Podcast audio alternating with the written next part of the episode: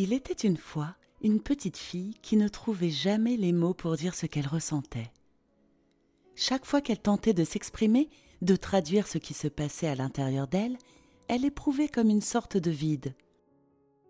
Les mots semblaient courir plus vite que sa pensée. Ils avaient l'air de se bousculer dans sa bouche, mais n'arrivaient pas à se mettre ensemble pour faire une phrase. Dans ces moments-là, elle devenait agressive, violente, presque méchante, et des phrases toutes faites, coupantes, cinglantes, sortaient de sa bouche. Elle lui servait uniquement à couper la relation qui aurait pu commencer. De toute façon, tu ne peux pas me comprendre. Ça sert à rien de dire. C'est des bêtises de croire qu'il faut tout dire. D'autres fois, elle préférait s'enfermer dans le silence avec ce sentiment douloureux que de toute façon personne ne pouvait savoir ce qu'elle ressentait, qu'elle n'y arriverait jamais, que les mots ne sont que des mots. Mais tout au fond d'elle-même, elle était malheureuse, désespérée, vivant une véritable torture à chaque tentative de partage. Un jour, elle entendit un poète qui disait à la radio Il y a chez tout être humain un chemin des mots qu'il appartient à chacun de trouver. Et dès le lendemain, la petite fille décida de partir sur le chemin des mots qui était à l'intérieur d'elle. La première fois où elle s'aventura sur le chemin des mots, elle ne vit rien, seulement des cailloux, des ronces, des branchages, des orties et quelques fleurs piquantes. Les mots du chemin des mots semblaient se cacher, paraissaient la fuir. La seconde fois où elle chemina sur le chemin des mots, le premier mot qu'elle vit sur la pente d'un talus fut le mot oser. Quand elle s'approcha, ce mot osa lui parler. Il lui dit d'une voix exténuée. Veux-tu me pousser un peu plus haut sur le talus? Elle lui répondit. Je crois que je vais t'emmener très loin dans ma vie. Une autre fois, elle découvrit que les mots étaient comme les signes sur le bord des chemins, et que chacun avait une forme et un sens particuliers.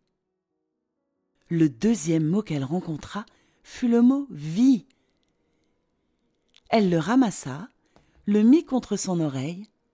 Tout d'abord, elle n'entendit rien, mais en retenant sa respiration, elle perçut comme un petit chuchotement.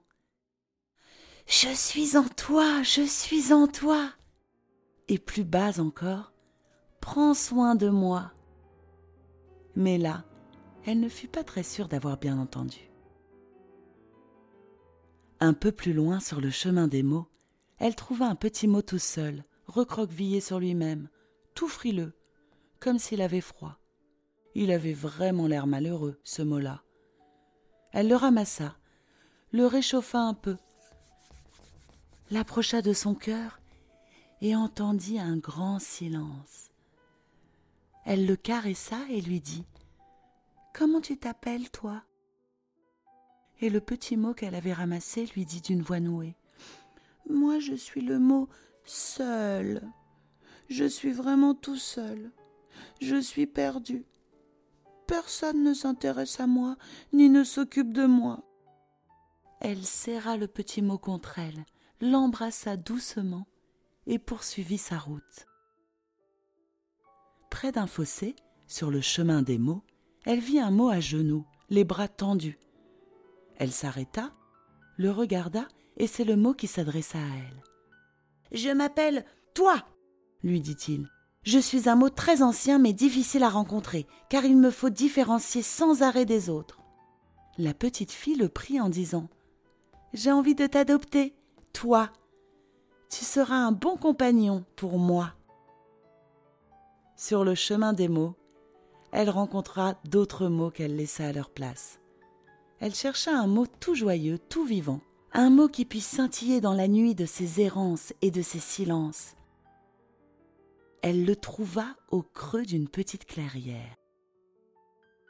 Il était allongé de tout son long, paraissant détendu, les yeux grands ouverts.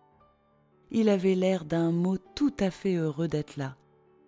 Elle s'approcha de lui, lui sourit et dit c'est vraiment toi que je cherchais. Je suis ravie de t'avoir trouvé. Veux-tu venir avec moi? Il répondit Bien sûr, moi aussi je t'attendais. Ce mot qu'elle avait trouvé était le mot vivra.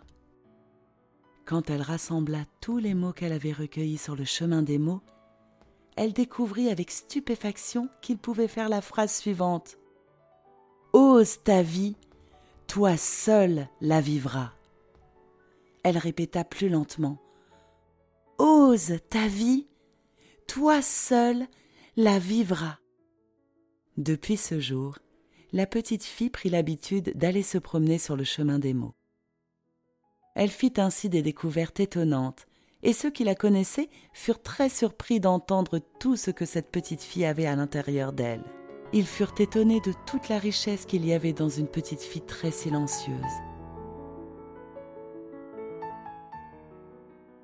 Ainsi se termine le conte de la petite fille qui ne trouvait jamais les mots pour se dire.